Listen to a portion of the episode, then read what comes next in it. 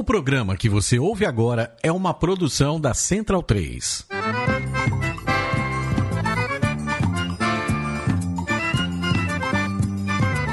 Começa agora com Gil Luiz Mendes, o seu podcast de futebol nordestino. É o Baião de Dois, aqui na Central 3. Habitão vai já pra sala que hoje tem Baião de Dois.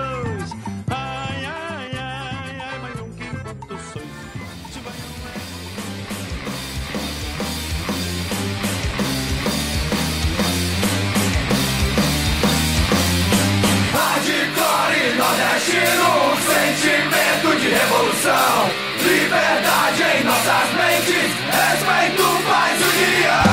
Livre para amar, livre pra pensar. Vou questionar e ter que entender. O grito de revolta se espalha no ar. Cabra da peste não deixa morrer.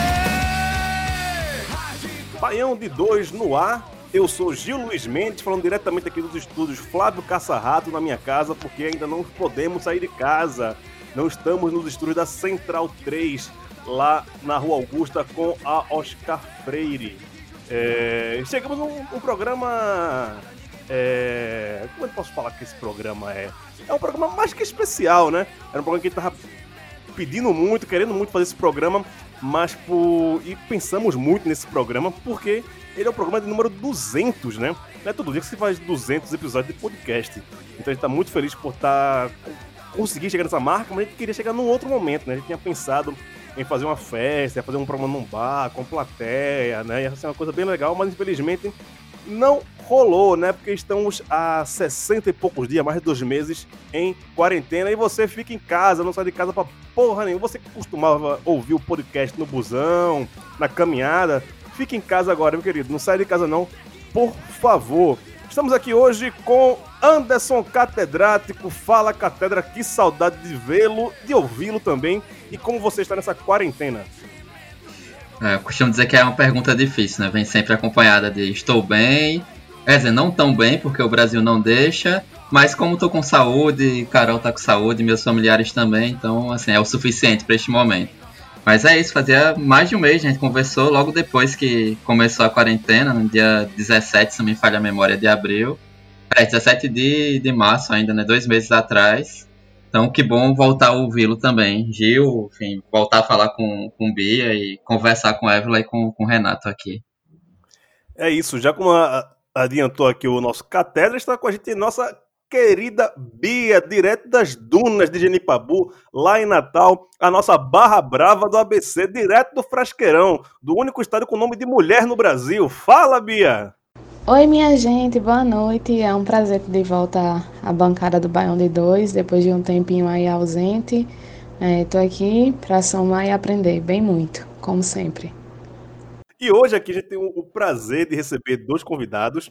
A gente vai falar muito sobre é, futebol e antifascismo, torcida antifascista, a posição dos torcedores na arquibancada e como se influencia a so- a sociedade e como a sociedade também influencia o campo de futebol. É, começando por Évila, ela que é do Belo Antifa, direto da Paraíba, direto de João Pessoa. Fala, Évila, tudo bom? Fala, Gil. Fala, galera. Boa noite para todos. Eu estou bem feliz é, ao saber que é o programa 200. Eu acompanho o Baião. Às vezes passo raiva com as piadas de Pereira, mas vamos para frente. Vamos falar bastante de política. E, inclusive, eu estudei com Pereira, né? Fiz um período de relações internacionais e eu achei que ele tinha melhorado, mas infelizmente as piadas continuam as mesmas. Mas Você não sabe de nada. É, Até porque você não tem nenhum continua grupo- praticando. É Ele você continua não tem nenhum- praticando. É que você não tem nenhum grupo de WhatsApp com ele. Eu, tenho três, né? Se você puder evitar de grupo de WhatsApp com Pereira, Mas é a, a, a tempo pior e piores infames. Faz tempo que eu não vejo. Eu, eu vi no São João de Campina Grande ano passado, e aí falei com ele, dei parabéns pelo, pelo, pelo programa e tal. Mas muito bom participar hoje. Vamos falar de política e futebol, que se misturam sim. Bons tempos que a gente tinha São João, né, velho? Bons tempos. Faz, Ai, faz- faz- faz muito ai. tempo isso. e eu tenho aqui também, como eu sempre falo, né? Santa Cruz é o maior time do mundo. É um, não um time, né? É o maior movimento popular do mundo. E onde a gente tá, a gente tem sempre a maioria. Logo, aqui também temos dois representantes do Santa Cruz. Eu e Renato Saravski. Renato, tudo bom, velho? Tudo bem, sobrevivendo. até então. Primeiramente, eu queria falar do nome do estúdio, achei maravilhoso. Flávio Caçarrato, perfeito o nome do estúdio. Mas aí, estamos sobrevivendo. Vamos conversar hoje um pouco sobre política, futebol e o antifascismo. Quebrar um pouco desse mítico de algumas pessoas falarem que não se combinam, muito pelo contrário. A política e o futebol, ela anda de mão dadas, sempre andou de mão dadas. Exatamente. Só antes de começar a nossa conversa aqui, eu tenho que fazer alguns lembretes, né? Que pessoal, que se eu não fizer, o próprio Pereira ele vai pegar no meu pé dizendo que eu não estou é, lendo o roteiro que ele com tanto carinho faz pra gente. Ele, Luiz e também o Anderson aqui. Lembrar das redes sociais do Baião de 2, arroba Baião Podcast, no Instagram, no Facebook e também no Twitter. Se, se, alguém, se, se, alguém ainda usa Facebook, né? Eu mesmo já larguei de mão. Só sou, sou escravo do Zuckerberg no, no Instagram e no WhatsApp. É, Rádio Baião de 2 no Spotify. Lembre que tem lá cinco temporadas de músicas, mais especial de Moraes Moreira. Todas as músicas que tocaram aqui no Band 2 estão lá que você pode conferir em cinco playlists diferentes. Também lembre do financiamento coletivo da Central 3. Mais do que nunca, a gente precisa do seu apoio. Né? Estamos vivendo um momento é, sugêneres na história da humanidade, né? Todos trancados, pelo menos aqui. É, e tomara que você esteja trancado em casa, bem guardadinho, é, durante mais de dois meses. E a Central 3 tinha um das suas fontes de rendas o aluguel do estúdio, lá do, da, nosso estúdio Mané Garrincha, está fechado nesse momento, então caiu um pouco da renda da, da, Central 3 e a gente sabe que é preciso de toda uma estrutura para manter esses podcasts aqui, mais de 30 podcasts que a Central 3 tem no ar, é necessário que tenha o seu apoio. Então você entra lá em apoia.se barra Central 3 e faz parte do Clube Central 3 com vários sorteios, a gente vai estar sorteando camisa, livro, e outras coisas, e você mantém mais de 30 podcasts de qualidade no seu. Se fosse raio, eu falava dial, né? Mas no seu tocador, no seu agregador de podcast. Algumas efemérides da semana aqui, eu vou pegar rapidinho. É, algumas coisas que. É, vou, pegar o dia 17 para cá, porque né, fica mais perto de domingo para cá. Marcelinho Paraíba completou seus 45 anos e ainda não aposentado, né, Catedra? Não, ele se aposentou no início do, do estadual, ainda, do, do Paraibano. Ele, ele se aposentou ele... e vai virar auxiliar técnico agora. Mas como o, o Paraibano não tinha acabado, eu pensei que ele não tivesse se aposentado, não. Então ele parou mesmo antes da pandemia. Isso, parou antes. Bicho visionário. Ah. é, dia 18, ontem comemorou, comemorou o Dia Nacional de Luta Antimanicomial, que também faz parte dessa pauta que a gente faz aqui, uma pauta progressista. Pelo é, faz parte do faz parte do Nordeste, né? A Lagoana Anice da Silveira foi uma das principais Sim. personalidades a, a criar um, um, novo mecanismo de cuidados mentais com as pessoas. Né? Ela tem um, uma, uma estátua aqui em Marcel, no corredor Vera Ruda, que ela é sentada numa cadeira com um gato do lado. Foi algo feito recentemente. Que bacana, que bacana. Aqui também, é, hoje se comemora o nascimento do cineasta Cacá Diegues, que eu não sabia que era cidadão nascido em Maceió, em Maceió, na capital das Alagoas. Ele que é um dos fundadores do Cinema Novo, diretor de Babai Brasil, A Grande Cidade, e eu vi o Grande Circo Místico, o último filme que eu vi do Cacá Diegues. É bem ruinzinho, mas tá aí, é um cara que tá, tá, tá, tá pra história. Ah, é isso, vamos come começar a, a conversar aqui é, e assim, a Bia tá, tá formando lá uma galera se juntando para criar uma torcida antifascista. É, como eu já falei aqui, o Renato faz parte da Democracia Santa Cruzense e a Évila faz parte do Belo Antifa. Primeiro, é, Renato e Évila, vou deixar a Évila falar primeiro o que se constitui uma torcida antifascista nos dias de hoje que a gente tem? E o que não é necessário, mas como a gente sabe, identifica e tem parte de uma torcida antifascista no Brasil? Então, é, é engraçado essa pergunta, porque teoricamente eu sou a, a pessoa que muito, muito chata da, da, da teoria mesmo eu tenho, tenho discutido muito isso dentro da tal Nordeste, da tal Brasil, de o quanto a gente precisa definir exatamente o que é a luta antifascista. Porque muita gente, inclusive, tem formado muitas torcidas, muito movimento, pelo momento que a gente vive, obviamente, que vai criando suas torcidas progressistas e denominando torcidas antifascistas, sem entender necessariamente o que é o movimento fascista e o que é o movimento antifascista. Então, às vezes, vira uma coisa muito abstrata, assim, tudo parece ser antifascismo.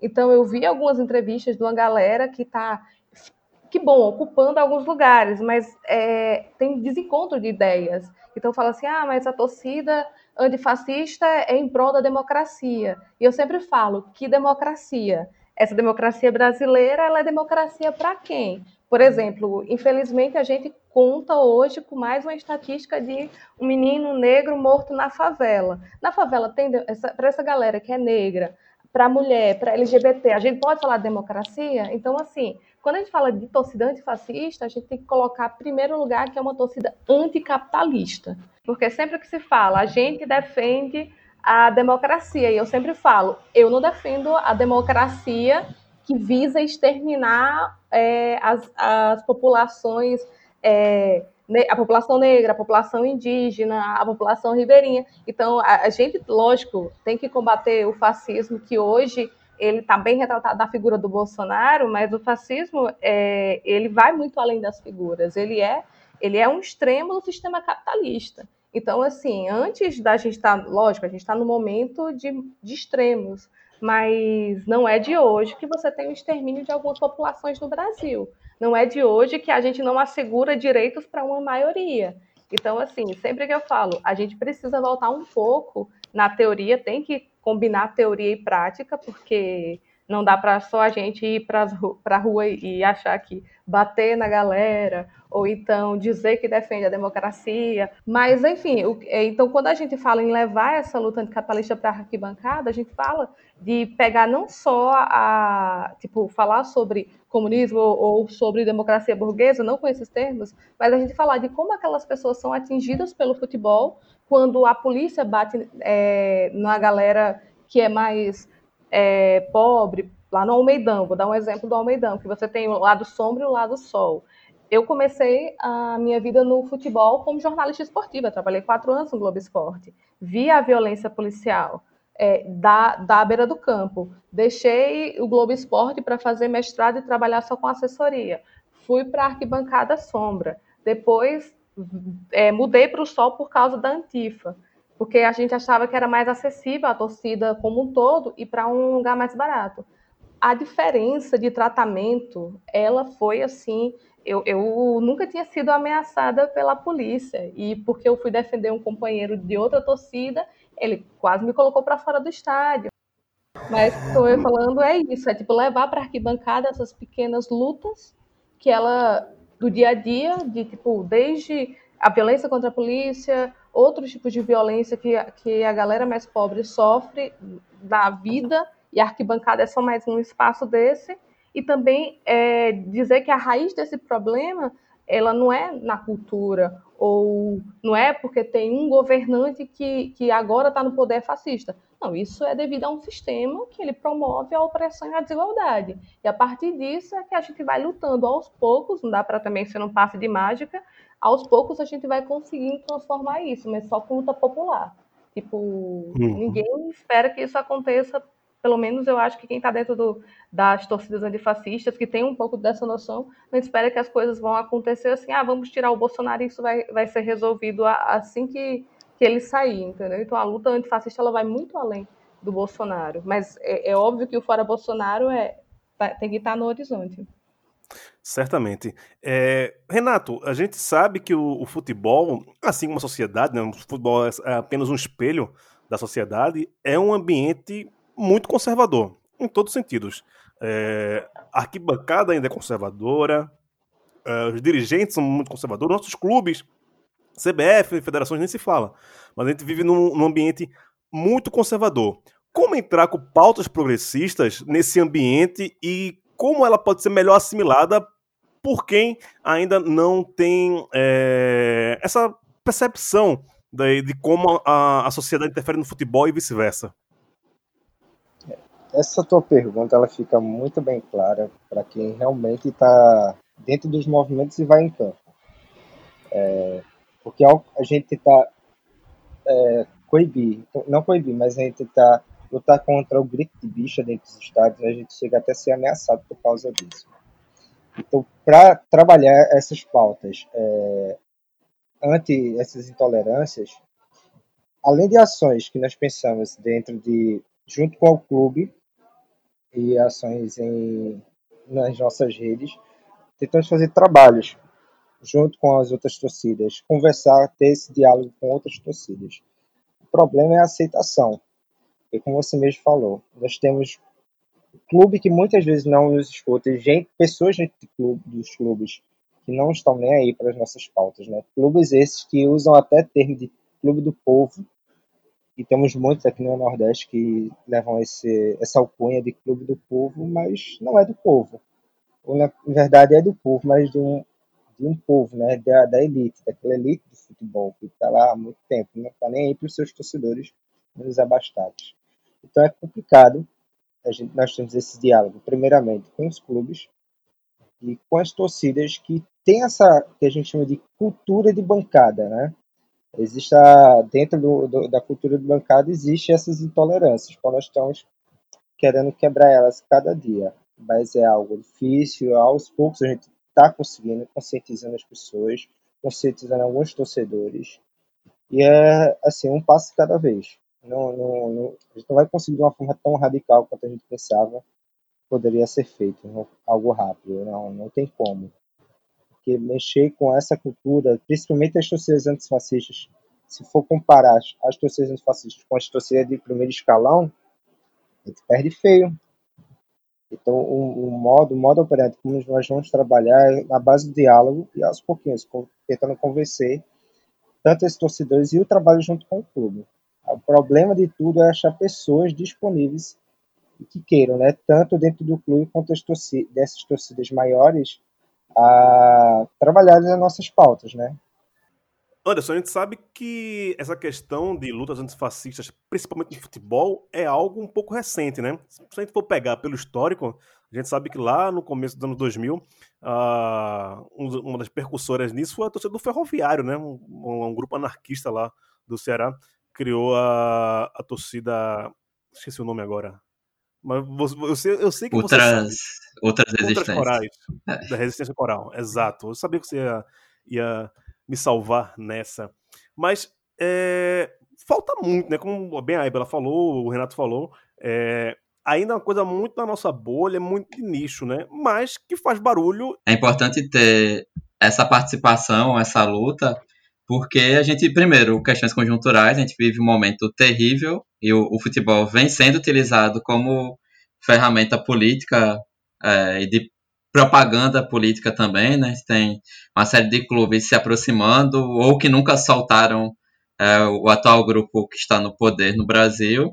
E o que eu acho interessante da, da Outras Resistência Coral, eu tive a oportunidade de entrevistá-los por e-mail ainda quando eu era da graduação, em 2007, 2008, que eles surgiram num período é, que supostamente, aliás, supostamente não, estava em, governos progressistas, mas como a Évila bem respondeu, bem comentou na, na, tua, na primeira participação dela, que havia uma série de limites ali, né? Estaria um outro programa, talvez um, uma espécie de lado B do Nordeste para a gente conversar sobre os problemas daquele período também, né? Outras surgiram em 2005 com o Ferroviário disputando a primeira divisão cearense, disputando é, campeonato nacional e tal, e já naquele momento que teoricamente a gente tinha menos é, é, menos possibilidades é, de resistência por uma série de questões de, de como os movimentos sociais agiram naquele período histórico ali na, na primeira década do século.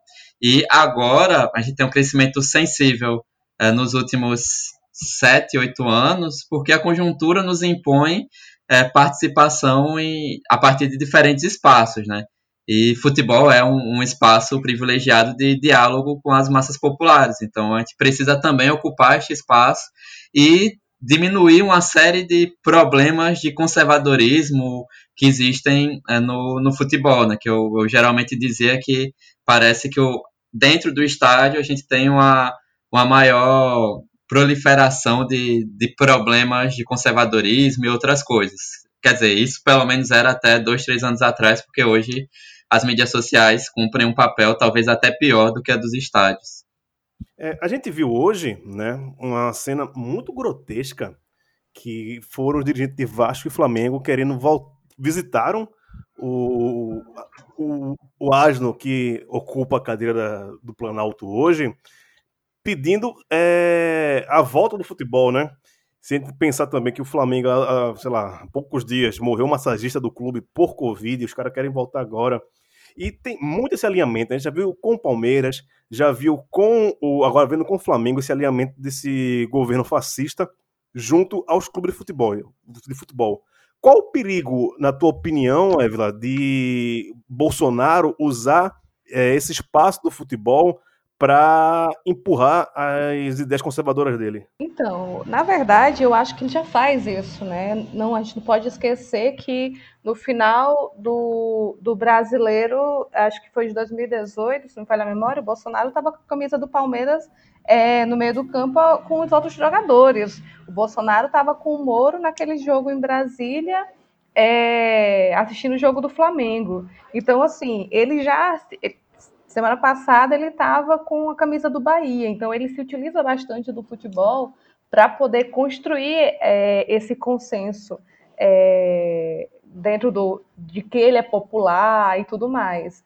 A, a grande questão é como os clubes deixam isso acontecer, né? Então, você, por a gente já ter, como eu falei anteriormente, a gente não tem necessariamente uma democracia no Brasil e nenhuma democracia nos clubes quantos clubes assim brasileiros a gente tem de participação direta de torcedores? Por exemplo, os diretores do Flamengo que é, tem, tem um, um, histórico bem feio esse, nesses últimos anos, né? Assim, a diretoria do Flamengo já faz merda há muito tempo, mas é, essa última, principalmente com a questão dos meninos do Ninho, é, tem, tem tido um posicionamento terrível. Então, assim, eles não se encontram com as famílias dos meninos que morreram, mas com o Bolsonaro ele se encontra, leva camisa, posta camisa e tudo mais. Mas, enfim, para concluir, é, é, isso, de que eu acho que vocês sabem um pouco da, da história, da, de como foi fundado os times e, e, e o campeonato italiano, né? É, que foi o Mussolini, por um tempo, ele tentou é, combater os times, o futebol. Quando ele viu que ele não conseguia, então ele cooptou.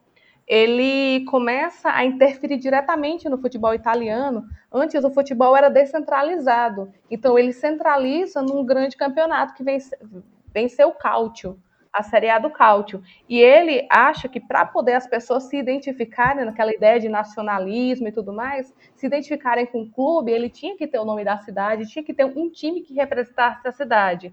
Então, é, ele unifica alguns clubes, por exemplo.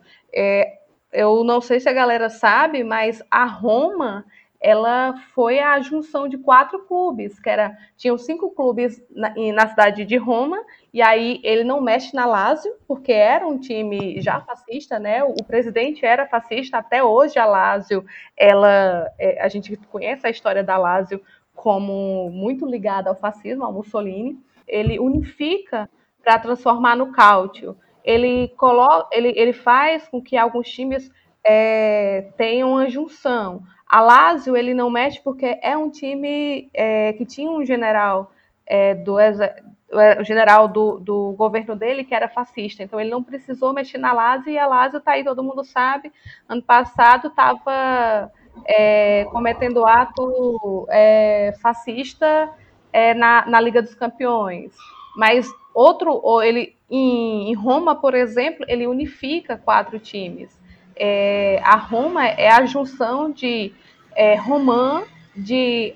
É, deixa eu só pegar os nomes certinhos para não errar, mas é a junção de quatro, de quatro times: Audace, Romã, Fortitudo e, e, Alba. Então, assim, ele junta esses quatro times e para poder se chamar Roma, que é para as pessoas identificarem com a cidade. Então, ele interfere diretamente, ele usa muito o futebol é, para poder dar sustentação ao regime não é algo diferente do que o Bolsonaro faz. Ele usa, sim, do futebol para dar sustentação a esse governo. Deixa eu passar para o Renato. Renato, você também tem uma, uma questão a falar sobre essa, essa, questão de governantes usando o futebol como arma de poder, né, um braço para dominação popular. Isso. Na verdade, o Bolsonaro, ele, quando a nossa amiga falou, já antes, mesmo no período da, da antes de ser, quando ele estava como candidato, ele já usava o futebol como essa ferramenta de adquirir votos, né? Que ele vê não só ele, mas como outros políticos fazem o futebol na mão dessas pessoas, elas viram uma ferramenta de adquirir votos. Eles já entenderam que da força popular, força da, da, que é das massas que o futebol tem. Eles veem essa paixão pelo desporto e se aproveitam. Bolsonaro, mesmo na campanha política dele, já fez isso, vestiu a camisa de todo mundo, ficou todo time. Ele era, em cada estado, cada cidade, ele torcia por um, dois, três times, né? E a, se a gente for olhar a história, a história comprova isso mesmo.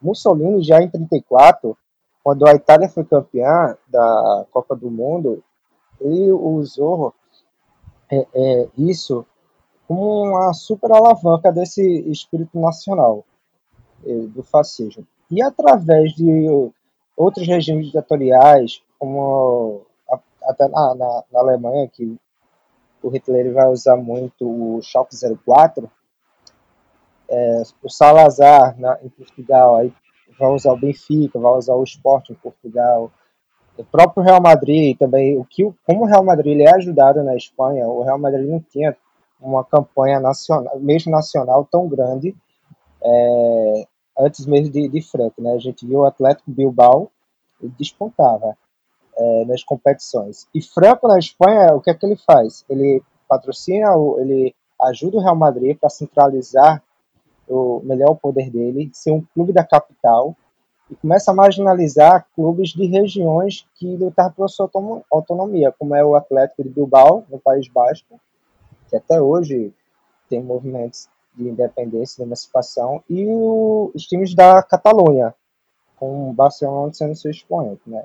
Mas se a gente for olhar para a história, ainda tem mais. Quando a gente for, vamos analisar as ditaduras da América do Sul, praticamente todo regime ditatorial teve um, um time de mascote, um, um time que é, foi, foi usado, às vezes, a palavra certa é essa, foi usado, né, como ferramenta para alavancar o regime. O exemplo é o Colo-Colo aqui.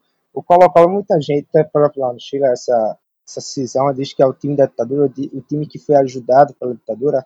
Na verdade, o Colo-Colo ele foi usado pela ditadura. Ele foi usado justamente para é, era o time que as pessoas chamavam de time da ditadura, ganhou vários títulos, sim, mas ele foi usado é, para levantar o, e apoiar esse regime. Assim como outros, gente, dentro da própria América do Sul, você vai ver essa, esses líderes ditatoriais utilizando o, os clubes de futebol, não somente os clubes, mas o espaço onde o futebol acontece, que é os estádios, é, em seu regime, né? E é isso. O, futebol é uma ferramenta. Os políticos até agora já entenderam, os, não os políticos, mas esses, esses fascínoros já entenderam e utilizam essa, é, o futebol para adquirir seus votos e conquistar a população. Sabe da paixão do povo pela, pelo desporto e ganha em cima disso. Só colocando um contexto histórico aqui também, é, para lembrar e, também vai ser uma questão, uma pergunta que eu vou estender aqui à mesa e quem quiser ficar à vontade para debater. Se a gente lembrar, 2015, é, a Primavera Árabe no Egito, muitos dos protestos foram puxados por torcidas organizadas do Al-Wadi e do Al-Ali, né, dos dois principais times do Egito, e torcedores foram presos, né, mas foram eles que mobilizaram muitas, muito da Primavera Árabe no Egito veio das torcidas organizadas. Esses dias a gente viu um grupo de torcedores do Corinthians botando é, reaça fascista para correr a base de tapa, né? Eu não sou contra isso não, né? É, acho que muitas, muitas vezes a esquerda fica muito paz e amor é, dançando ciranda, entregando flor. Acho que às vezes é preciso também uma ação mais direta, uma ação mais ativa Dentro disso, eu deixo a pergunta aqui na mesa, quem quiser falar sobre isso, é: nesse momento que vivemos hoje no país, há um espaço a ser ocupado nas ruas diretamente contra essa gestão fascista e esse espaço pode ser tomado pelas é, torcidas de futebol e ainda assim as torcidas antifascistas de, de cada clube numa ação unificada? É, só para confirmar ali o que tu falou da Primavera, Primavera Árabe, parece que o primeiro evento que se deu foi através de um massacre que aconteceu dentro do, do jogo entre Zamalek e Al-Ali, no Egito, se não me engano. Foi isso mesmo. E sim, respondendo a tua pergunta, se esse espaço ele pode ser ocupado, se há espaço para ser ocupado, sim. O espaço está aí. Ou nós ocupamos essa esquerda não tão paz e amor, como a galera acha, se a esquerda cilindeira. Ou eles ocupam, ou vai ficar vaga. Até então, até outra pessoa querer ocupar, até mesmo os movimentos de direitos se ocuparem. Eu acho que esse é o momento. Agora, o que falta? É como eu tinha dito antes, é, ter torcida politizada, não estou falando de torcida antifascista, estou falando torcida de primeiro escalão. Ter torcida de primeiro escalão politizada é muito difícil. Então, tratar esse, ter esse diálogo com essas torcidas é, tem, que, tem que ser feito de primeira mão para conseguir agariar essas pessoas para o nosso lado e ocupar esse espaço. Nós só temos vamos falar assim, torcida politizada que vai à frente, temos a Gaviões, hoje dia, que é torcida primeiro escalão. Vemos a raça rubro-negra do super raça jovem do Flamengo, não sei se é jovem, é super raça do Flamengo, aparecendo, disputando de vez em quando. Mas tem, é, é muito difícil você ver torcidas politizadas, porque tem uma questão de ideologia de, das torcidas de primeiro escalão. Muitos deles falam em não misturar futebol e política, mesmo que eles misturem, já sendo isso uma mistura, já sendo do ano eleitoral apoiar político, mas quando é para lutar pelo, pela melhoria do futebol, eles mal se calam, não tem expoência grande de ninguém. Então o espaço está aí, pode ser ocupado, dá para dá ocupar. Anderson, é, tua opinião sobre isso? Uma... Oi, fica à vontade, Evelyn. Oi. É, Bia, Bia, que não falou ainda. Bia, Deixa Bia, falar, fala, Bia. Desculpa, desculpa. Tá pensei, que, pensei que Bia não tinha voltado ainda, que ela tinha caído. É, minha conexão hoje não tá tão bacana. Que a Camisa 12, a torcida pela qual eu faço parte, eu sou diretora da comunicação e do marketing da torcida. E quando eu tenho tempo, eu consigo estar tá mais próximo, assim, mais presente. Mas a nossa torcida, ela foi ela foi fundada em 82 por pessoas é, que se identificam com a questão de estar à frente de um movimento é, que vai é, contra aquelas pessoas que gostam de oprimir, que, enfim, que tem toda essa retaguarda voltada para uma torcida antifascista. É, a Camisa 12 ela liderou alguns movimentos dentro da dentro do, da arquibancada, né? Presencialmente, no ano de 2015, a gente teve uma faixa tomada, que a gente abriu uma faixa com o nome Direta Já, referente à eleição do clube, que a gente normalmente estava insatisfeito com o trabalho do presidente Rubens Guilherme, e a torcida protestou nesse jogo, foi um jogo pela Copa do Brasil, em 2015, né, ABC e Paysandu, e a gente teve uma faixa tomada, na verdade, a, a partida foi paralisada e a gente teve que tirar a faixa para o jogo ser retomado, porque estava é, com incitação política. Então, naquele momento, a gente não chegou a receber uma punição, mas o jogo só voltou a acontecer depois que a faixa foi retirada. Então, essa é uma forma de mostrar que a presença do, do torcedor, a opinião do torcedor, ela incomoda. Ela está ali para, de fato, é, fazer zoada. É, esse é um dos exemplos que eu posso citar da camisa 12 e também em, diversos momentos nossa, nossa torcida liderou algumas é, alguns protestos pontuais no sentido de que estava ali para mostrar que não é a forma como a, a própria diretoria da ABC dita que as coisas aconteçam, a camisa 12 ela está ali batendo sempre de frente tem pessoas com um perfil muito bacana de liderança que conseguem é, fazer zoada de verdade. A gente tem membros ativos que são do conselho do ABC que até a gente escuta muito, que nosso, nosso atual presidente, quando começa a falar, tem muita gente que, que fica chateado, porque ele é uma pessoa que cobra mesmo, que quer a seriedade do clube, que está ali para mostrar que, de fato, a torcida ela precisa estar presente e que ele está representando, que na posição dele como conselheiro, ele está representando outras vozes, entendeu? Mas, Evelyn, é. tu ia falar algo também nesse sentido, né? Então, o que eu ia falar é que a gente, é, sobre isso de que, que Renato falou, ainda fazendo uma ponte de dos governos da, das ditaduras na Europa que se aproveitaram bastante, eu só queria lembrar que, apesar disso, a gente nunca deixou de ter resistência, né? Então, assim, houve luta, houve resistência de, é, de torcedores dentro do futebol. A gente teve a criação de clubes é, declaradamente antifascistas, como é o caso do Livorno na Itália, do São Paulo na, na Alemanha. E, e assim, e a gente tem vários exemplos de democracia corintiana. Então, quando você fala, a gente vai, a gente tem como ocupar a rua, eu acho que a gente já está ocupando de alguma forma. Quando o, a Fiel sai à rua para poder fazer é, combater esse protesto protofascista já está ocupando. Quando a gente está levando as nossas faixas, levando algumas ideias, tentando trazer um debate, a gente já está ocupando de alguma forma.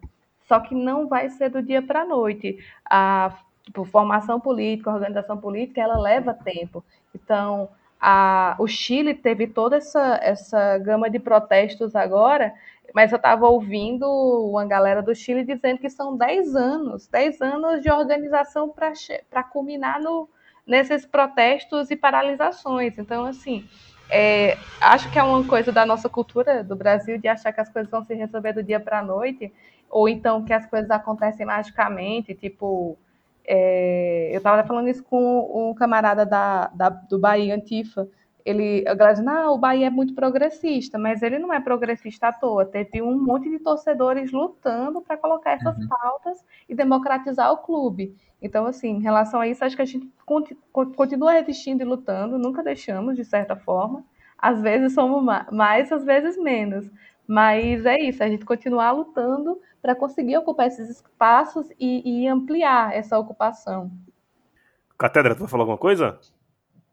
Sim, sim. É, acho que a, a, fala. Você lembra, Gil, quando a gente tava no, no ato do, dele não, eu saí com a, as torcidas, eu tava em São Paulo, né? Eu hum. saí com a, as torcidas antifascistas, enfim, de diferentes clubes comunistas e tal, dos, dos times de São Paulo.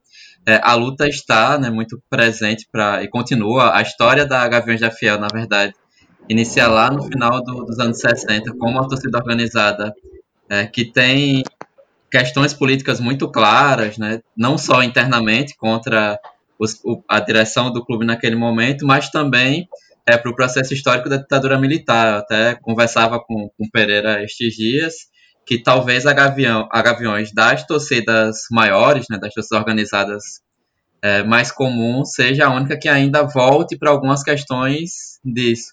Mas há outras também, né, que tentam e que, que buscam nós tivemos, talvez o Renato depois possa falar, né, o, nos atos políticos realizados no Rio, as três torcidas antifascistas, né, a, cada antifascista de, dos três clubes é, de mais títulos de Recife participando, participando conjuntamente, a própria existência da, da tal Nordeste, da tal de forma geral, mas eu acompanhei em determinado momento a articulação para tal Nordeste, acompanho pelo Lucatério, que também é da Belo Antifascista. Então há uma tentativa de ação conjunta e também ação é, mais próxima às questões políticas, né? a militância, digamos, para além do, do futebol. E aí eu queria, se me permite, fazer uma, uma, uma comentar algo para que tanto o Renato quanto o Ávila possam dizer. A Bia acabou citando é, alguns casos de bandeiras de faixas com mensagens políticas que foram retiradas né, da, da torcida do ABC. É, se vocês. O, em Recife, a gente teve a experiência de faixas, acho que em jogos do Náutico e, jogo do esporte que entraram e foram visualizadas. Mas eu queria saber se vocês tiveram experiências de faixas que foram retiradas. Né? Há uma interpretação equivocada, no meu ver, do Estatuto do Torcedor, porque a, a polícia e a organização, né, CBF, federações, consideram manifestação política como é, algo que não vai de encontro a, não vai ao encontro do que seria o objetivo do futebol, que seria fazer só manifestação festiva e amigável, né? Considera como se fosse mensagem ofensiva.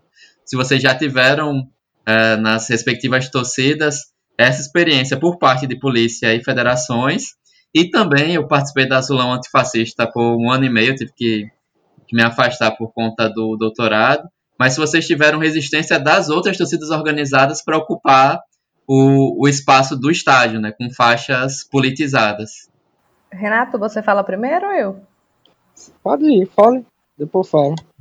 Por incrível que pareça, é, nesse, a gente está indo ao estádio com faixa há mais ou menos um ano, e a, da polícia a gente não teve ainda um problema. Assim, eles acham que eles não sabem ainda o, o que, que é. Eu, eu, tenho essa impressão, porque a gente não foi uma vez, é, quase fomos barrados pra, pela camiseta, mas assim, não, não é de organizada, e eles deixaram passar porque a TJB e a Fúria estavam proibidas de, de entrar no estádio. E a gente fica em cima da, da, da polícia.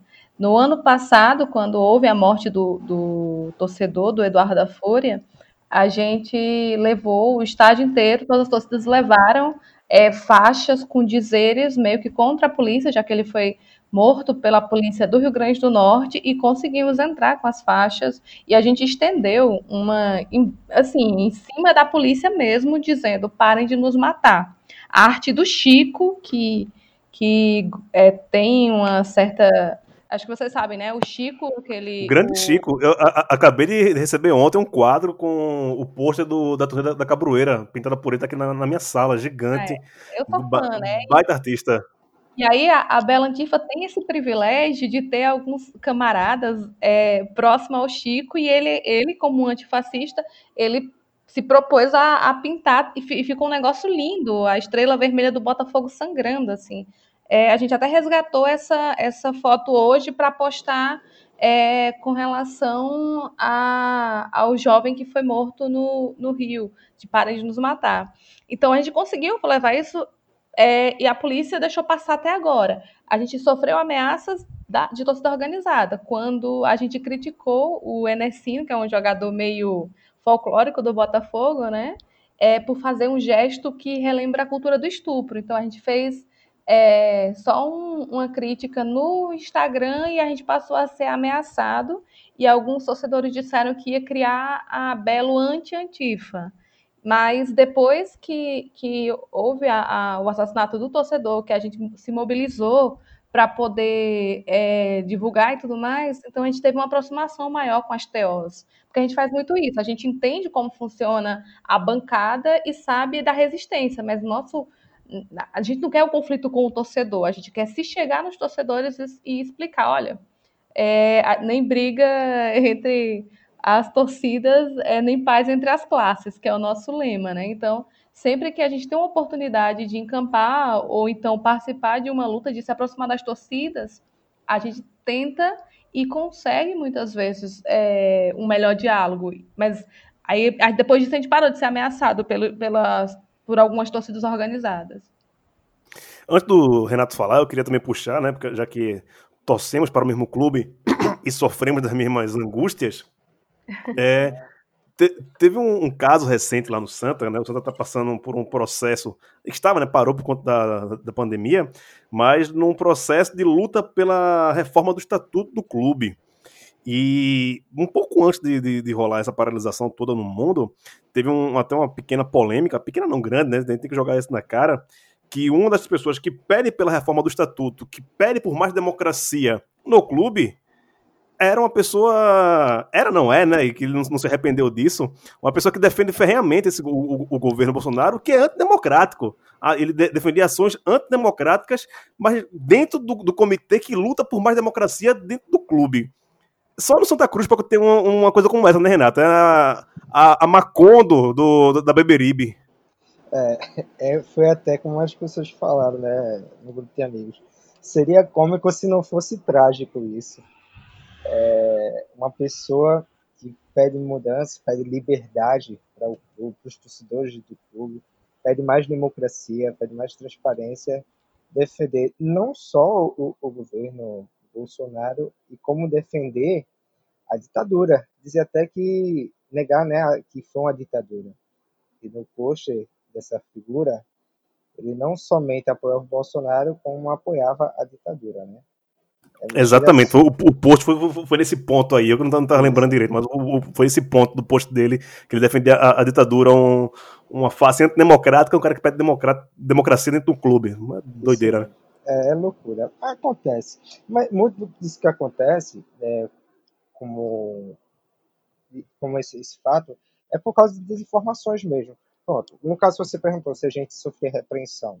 Nós sofremos repreensões tanto da polícia quanto das torcidas. Lembro do fato quando nós, na verdade, alguns integrantes da Coral Antifa, junto com o pessoal da Democracia Santa Cruzense e do NPC, eles levaram a faixa Arquibancadas Livres Lula Livre. Muitas pessoas de to outras torcidas, torcida do primeiro escalão de Santa Cruz, né, e outros torcedores, sem ser organizados, mas torcedores, é, reclamaram disso, ameaçaram é, esses integrantes, é, foram no, no, privado, no WhatsApp, disseram que ia caçar essas pessoas, enfim. As pessoas até tiveram que se interromper um pouco a ida ao Arruda por, por medo de, de alguma represária. Mas o fato deles não é porque nós estávamos misturando futebol com política, e sim porque nós estávamos defendendo eles só entendiam a mensagem de que, de que queríamos Lula livre, mas eles não entendiam a mensagem da, das arquibancadas livres.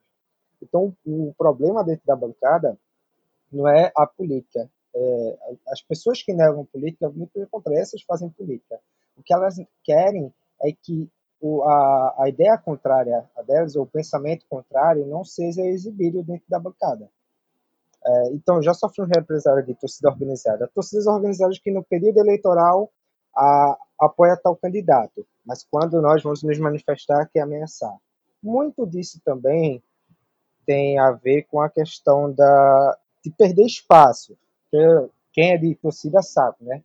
Surgiu uma torcida nova, a torcida mais antiga fica até meio receosa. Às vezes não, às vezes sim. Ficam receosa por perca de membros ou perca de espaço, perca de visibilidade da bancada. Essa é a, a, a vaidade das torcidas que sempre aparece, querendo ou não. Então, muito, muitos desses artrites que houveram no passado foi por causa disso, né? Hoje, vemos que tem integrantes que se arrependem do que fizeram, do que falaram, que estão um pouco mais esclarecidos das ideias, dos fatos, de tudo que está acontecendo. Já com a polícia, a repreensão é totalmente diferente. Chega a ter um caso, chega até a ser bem engraçado, que não foi nem a Coral Antifa, foram membros da Coral Antifa que participam de outra torcida. Eles iam entrar com uma, uma faixa chamada Viva a, a Sociedade Alternativa. E ela foi proibida de entrar, essa faixa, porque, segundo a polícia, essa faixa ela teria, estaria ofendendo a, a sociedade como se, ofendendo a democracia. Enfim, eles usaram alguns argumentos chulos para proibir a entrada dessa faixa. Lembrando que no ofício, para entrar faixa aqui no, no, Pernambuco, nós temos que levar um ofício.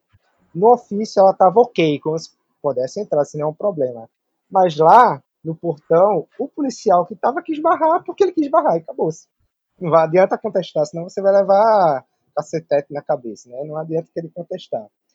E a coroa foi marcada, a gente não consegue mais entrar com faixas de uma forma legalmente, digamos assim, não conseguimos mais entrar com faixas dentro do Arruda. De, desde faixas nossas próprias, com o nome Coral Antifa, contra o futebol moderno. Coral Antifa é a nossa gente não consegue mais entrar de, de uma forma legal. E faixas de, de, de protesto, de ações nossas, é, essas aí que não entram mesmo, né? A gente sempre entra na surdina com ela e sempre é retirado. A gente já, caso perde a faixa, mas como a gente faz de TNT, isso é de boa. Né? Sempre carrego as nossas, as nossas faixas. A única que não conseguiu retirar até agora foi essa do Arquibancadas Livres. A gente conseguiu recolher.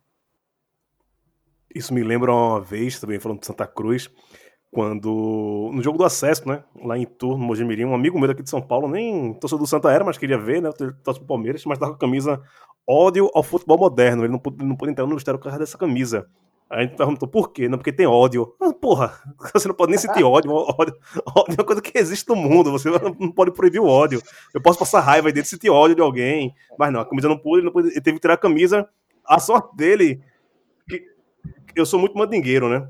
E aí toda vez que eu vou, que, que, eu vou pra campo, eu levo duas camisas. Uma pra amarrar na cabeça, pra, pra girar, e uma que eu, que eu uso. Então ele conseguiu entrar com a minha, com a minha camisa. É complicado. Mas só para dar, continuar aqui na nossa conversa, é, vocês fazem parte da Tal Nordeste, né? Que são as torcidas antifascistas unificadas do Nordeste, mas existe também a Tal Brasil, que é um, é um uma amplitude maior, né? Pegando o, o, Brasil como um todo. Mas como é que vocês veem a, a questão do Nordeste nessa luta antifascista dentro do futebol? Se há, de, de certa forma, por ser Nordeste, é, eu, eu, que moro aqui em São Paulo, posso falar bem disso, sendo nordestino que mora em São Paulo, a questão da centralização do, do poder, que tudo tem que girar primeiro em São Paulo e Rio, deixando sempre o resto do país às margens. Então eu queria que vocês comentassem, como membros da Tal Nordeste, como é essa relação dos nordestinos com o restante das torcidas do Brasil afora. Então, é engraçado, né? Porque coincidentemente ou não, amanhã eu defendo a minha dissertação, que é a questão nordestina no futebol. Então, se tudo der que certo. Que beleza, viu? Amanhã, por essa hora, eu serei mestre de Ciência Política e opa, Relações Internacionais. Opa. Já estou aqui é... brigando por você, viu? ai, ai. E aí, um, o meu debate, né, eu pego uma perspectiva gramsciana para falar como é, a subalternidade nordestina atinge o futebol. E eu falo também dos torcedores mistos. Então, quando eu, a gente trabalha na, na dentro da, da Tal Nordeste, eu levo muito da minha pesquisa e de como a minha pesquisa mudou, inclusive a mim mesma, por exemplo. É, quando a gente teve uma reunião essa semana para falar sobre qual, o, o que, que é prioridade para a nossa pauta, uma de, das, das prioridades é tentar dar mais visibilidade para os times do Nordeste, para o Nordeste e, de certa forma, combater a mistagem. Quando, no final do ano passado, a gente fez uma reunião várias torcidas fomos para o Rio Grande do Sul para debater os problemas do futebol brasileiro, do torcer, do futebol moderno e tudo mais, é, só tínhamos quatro nordestinos. É, Irlan e Nanda do Vitória, Adriano do, da Democracia Santa Cruzense e eu do, da Bela Antifa. De repente as pessoas falavam de uma realidade que nunca foi a minha, não sei nem se será um dia. E então eu tive, que parar e fazer, gente, então, para poder a gente falar de democracia no futebol, a gente talvez precise incluir a realidade do futebol periférico.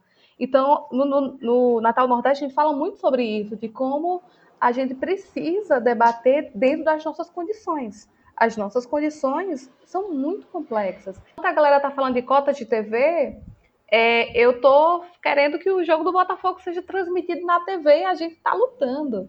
Enquanto a galera tem milhares de torcedores do Flamengo é, no Rio aqui, então a gente tentando levar torcedor para o estádio. Então, assim, as condições do Nordeste, é, do, do, futebol no Nordeste, tirando, lógico, Recife, Salvador, que tem, tem uma forte torcida de é, local, os outros times têm essa disputa com os times do Rio. Então, a gente tem que debater é, dentro já dessas condições. Então, a Tal Nordeste, ela serve muito para agregar isso, para a gente conseguir é, pensar quais são os problemas do Nordeste dentro do futebol, dentro de, do, do desse, desse, Estado capitalista que transformou a gente na parte subalterna do país. Renato pode falar melhor do que eu, porque é ele que fundou meio que a Tal Nordeste. Renato, tua vez. É, eu, veja só, a, vamos falar um pouco da fundação, de como é que foi a Tal Nordeste.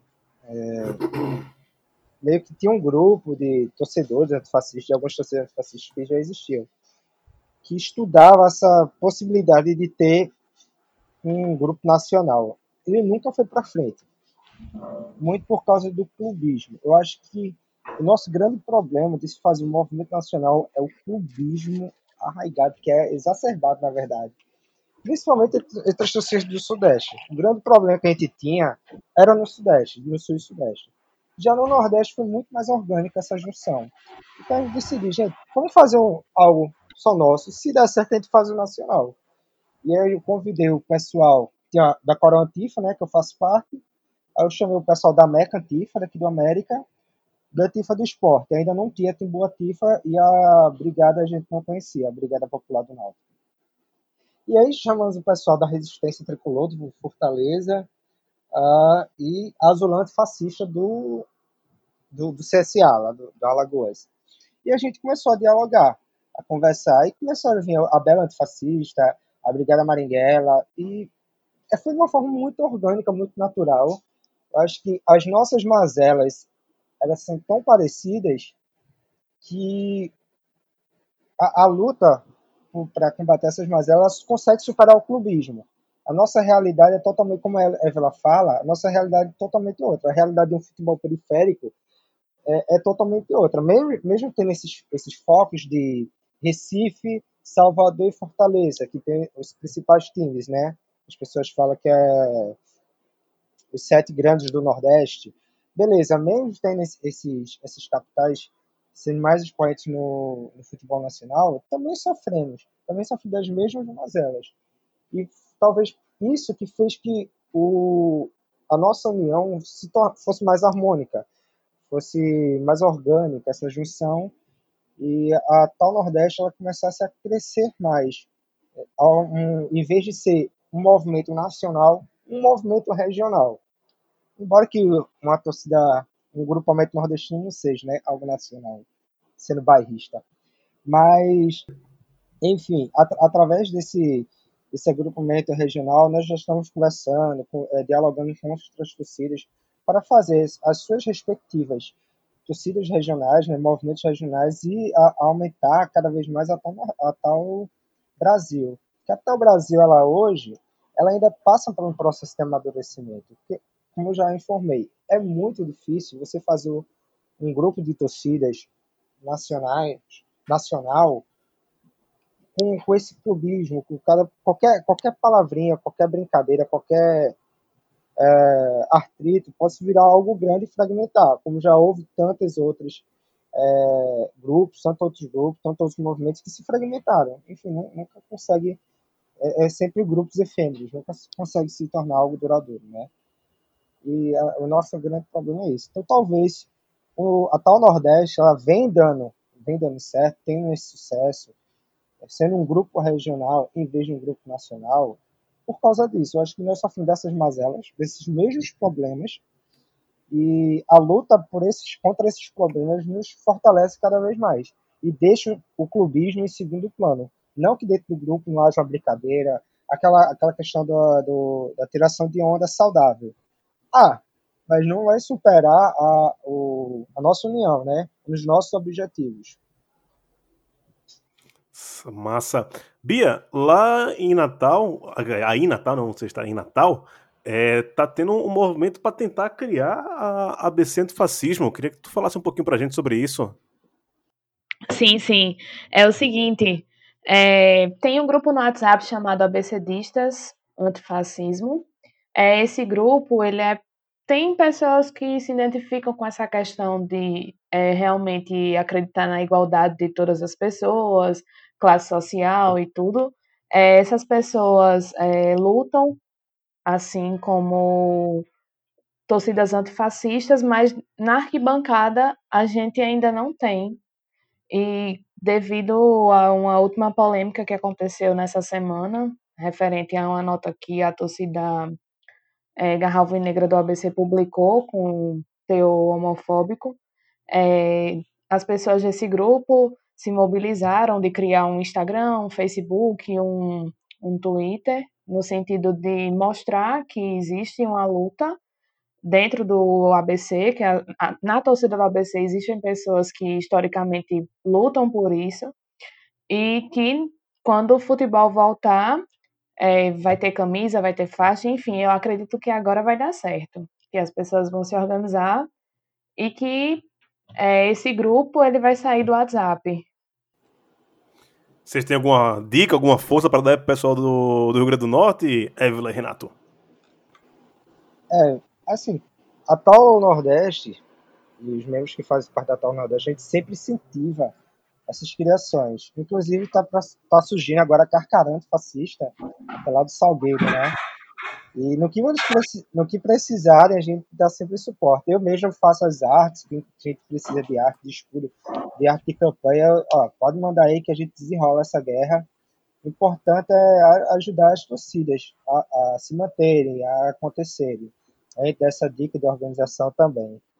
Com relação à ativação, realmente existe nos movimentos a favor da educação, a favor da democracia, nesses movimentos pontuais, o pessoal marca de se encontrar e leva alguma faixa mesmo improvisada, feita com, com spray e participa, marca a presença, entendeu? Mas assim, a ativação na arquibancada ainda não aconteceu. A gente consegue fazer isso de forma anônima dentro das pró próprias torcidas que já existem, como o Movimento 90, que é a Barra Brava, a Camisa 12, que é a torcida da OBC mais antiga em atividade. No começo da minha fala, acho que até cortou um pouco, mas a Camisa 12 ela foi fundada em 82, que foi mais ou menos na época que o Brasil estava conseguindo sair da ditadura, né? Mas era um, um momento em que ainda existia uma opressão maior e, e tudo mais. Então, as torcidas organizadas, acho que a maioria do Brasil, também nunca fiz um estudo, um estudo mais aprofundado, mas certamente as torcidas organizadas surgiram no sentido de é, com esse intuito, né, de combater o fascismo, o preconceito, de fato. E eu acho que a gente consegue não é, fazer um, como é que diz, uma, uma forma, a gente não consegue intitular todas como antifascistas, mas é, acredito eu que a maioria das pessoas que, que são torcedoras organizadas, elas têm uma luta, elas, elas tentam é, exponenciar tudo, tudo aquilo que em algum momento a sociedade ela tenta oprimir. Eu acho que torcida organizada é muito ligada a movimento social e, e também, por que não dizer, ideologia política de fato. Eu acho que as torcidas é, nasceram com essa com esse intuito. E infelizmente outras pessoas começaram a fazer parte no sentido de querer ir contra e, e começou a, juntar e, e, enfim historicamente falando eu não consigo distinguir de, de fato mesmo essa composição. Mas acredito que os grupos organizados né torcedores organizados eles têm esse intuito realmente de mobilizar e de mostrar que está ali porque luta por igualdade e é isso. É isso. Fica, é, agradeço já. Obrigado, Anderson Santos Catedra. Saudade de você e valeu por compartilhar mais um momento aqui no, nesse Dois especial. 200 vezes estivemos aqui no agregador alheio. Valeu, Catedra. Valeu, Gil. Muito importante que esse número 200 tenha sido de luta relacionando o futebol e o, o Nordeste. Né? Acho que é um, é um bom representante dos outros 199. A gente aprendeu muito sobre como fazer. A Évila é, puxou outras informações também, é, do ponto de vista histórico, teórico. Desejo uma boa defesa para ela e a gente está à disposição, inclusive, para divulgar artigos, a, a, própria dissertação depois que, que publicada no Baião de Dois, né? Então está aqui também para difundir a ciência, porque a ciência também é muito importante, né, para o desenvolvimento. É isso, obrigado Gil, obrigado a Renato e Bia pela participação também. E mais do que nunca, né, a gente tá vendo um momento anti-ciência, negacionista pra caralho, ninguém acredita em fatos, mais do que nunca é importante a gente ter a ciência a nosso lado e também as ciências humanas, né? Para quem não sabe, ciências humanas também é ciência, né? E toda ciência é humana, né? Não importa se você faz é. cálculo, se você vai mexer em laboratório, todas as ciências são humanas. É, tem uma, uma, filosofia por trás. Então, já, se a filosofia é a base de tudo, logo é de humanas, fodam-se. ah, Évila, brigadão, viu? Prazerzaço, foi massa ter você aqui. E o Band 2 está sempre aberto para Belo Antifascista e para as demais torcidas da Paraíba. Abraço. Abraço, eu que agradeço demais o convite. Na verdade, é, Lucas chegou com isso, eu vou te indicar. E eu, ai meu Deus, eu não sei se. Eu sou muito prolixa, eu não sei se eu consigo falar. E eu sou mesmo, gente. Desculpa. Ainda bem, né? Que isso aqui é um podcast. Se você falasse pouco, seria, seria pior. Eu fiquei feliz de participar do número 200. Fico feliz que querendo ou não, o antifascismo possa é, ganhar mais espaço, independente de ser por causa da pandemia e do, da, da Gaviões da Fiel, mas que a gente possa ocupar esses espaços que, que são nossos, é do, é do povo mesmo, e ocupar tanto nas ruas como nos estádios também. Então, é, obrigada demais e galera, se quiser, pode seguir a Tal Nordeste, a Belo Antifa. A galera que está formando as suas torcidas e quiser dar um alô para a gente, para qualquer tipo de, de troca, é só ir no, no perfil da Tal Nordeste que Renato, ele ele quem organiza tudo muito direitinho, ele é um cara muito organizado, então ele vai, vai saber orientar bem. Renato, satisfação tê-lo aqui. É... Quem sabe, né, quando tudo isso passar, poderemos tomar uma junto ali no, no posto da Beberibe, atravessar a Beberibe, entrar pelo, pelo Portão 9 e ver mais uma vitória do nosso glorioso Santa Cruz Futebol Clube, o maior movimento popular do mundo. Valeu, querido. Ah, eu agradeço. É, vamos torcer muito para que isso aconteça logo, né? Para passar mal com aquele filho do lado, no nosso jogo do Santos, que tá, né? Santos é fácil, né? Sempre difícil. Meio a zero é goleada pro Santa Cruz. Mas espero, espero, enfim, que isso aconteça logo, né? Eu não sou muito de falar, eu sou mais com a Evelyn Eu fico nos bastidores, organizando as coisas. Não sou muito de falar, mas estamos aí. Precisando, a gente aparece. Valeu, meu velho. Beatriz Alves. Olha, eu poderia lhe queimar hoje aqui, viu, Bia? Mas não vou fazer isso não, que eu gosto muito de você. É o programa 200. Acho que não, que não vale a pena expor você como a, uma das poucas torcedoras mistas que torce para dois times do Nordeste. Mas isso eu vou deixar quieto. Inclusive, um, um amigo nosso pediu para eu perguntar justamente isso, né? De qual era o time que ela torcia e qual era o que simpatizava no Nordeste. Vocês não existem não, viu? Pelo esporte, nada. Nada mesmo. Nada. Ei, minha gente, muito obrigada aí pelo espaço. Hoje foi verdadeiramente uma aula e muito bacana. Assim, eu vou procurar o, os rapazes. E as moças também, rapaz. Rapazes e as moças. Ah, sim. E as moças, sim, é verdade. Isso mesmo. Vai dar certo, viu? Obrigada aí pela participação. É isso, pessoal. Ficamos por aqui. Foi um prazer ter aqui vocês. A gente vai criar, nesse momento de pandemia aí, vai criar algumas coisas dentro do Baião. Vocês já estão percebendo que o Baião não está sendo mais toda semana. A gente está segurando um pouquinho para fazer umas pautas mais especiais. Enquanto não tem futebol, que é o, o cargo-chave da gente aqui, mas teremos surpresa aí nos próximos dias. Por isso, não vou falar até semana que vem, até quando a gente se vê mais uma vez, ou se ouvir aqui pelos podcasts de agregadores. Um abraço e até mais.